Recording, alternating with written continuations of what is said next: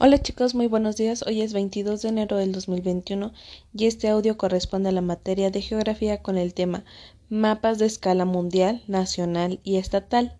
Los mapas son representaciones planas, recuérdenlo, de la superficie terrestre reducidas proporcionalmente o dicho de otra manera a escala. La, la, escala ya la estuvimos trabajando, se puede representar de dos maneras, ya sea numérica o una escala gráfica. Ya ustedes también la estuvieron identificando en su mapa. Y una escala grande va a permitir representar una superficie menor con más detalle, por lo que se utiliza mapas estatales y en mapas municipales, así como en planos urbanos, pero los planos urbanos los vamos a estar trabajando el próximo mes.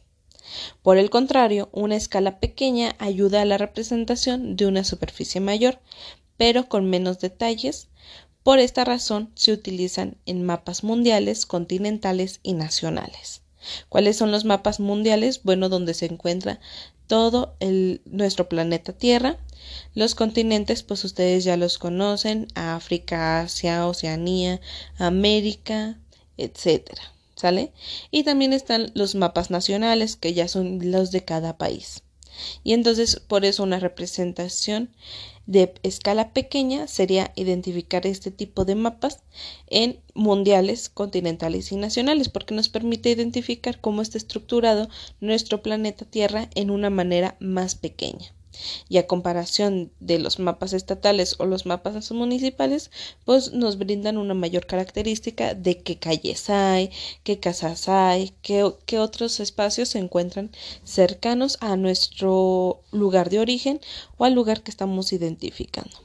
El día de hoy vamos a trabajar con lo que es un mapa a escala eh, de nuestro país.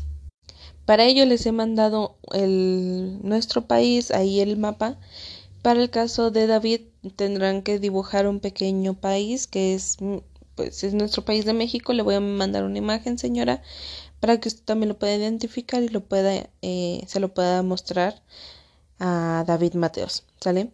Entonces van a colorear por ahí lo que es nuestro país, que el nombre correcto de, de este es Estados Unidos Mexicanos ¿sale? No solo es México, sino es Estados Unidos mexicanos.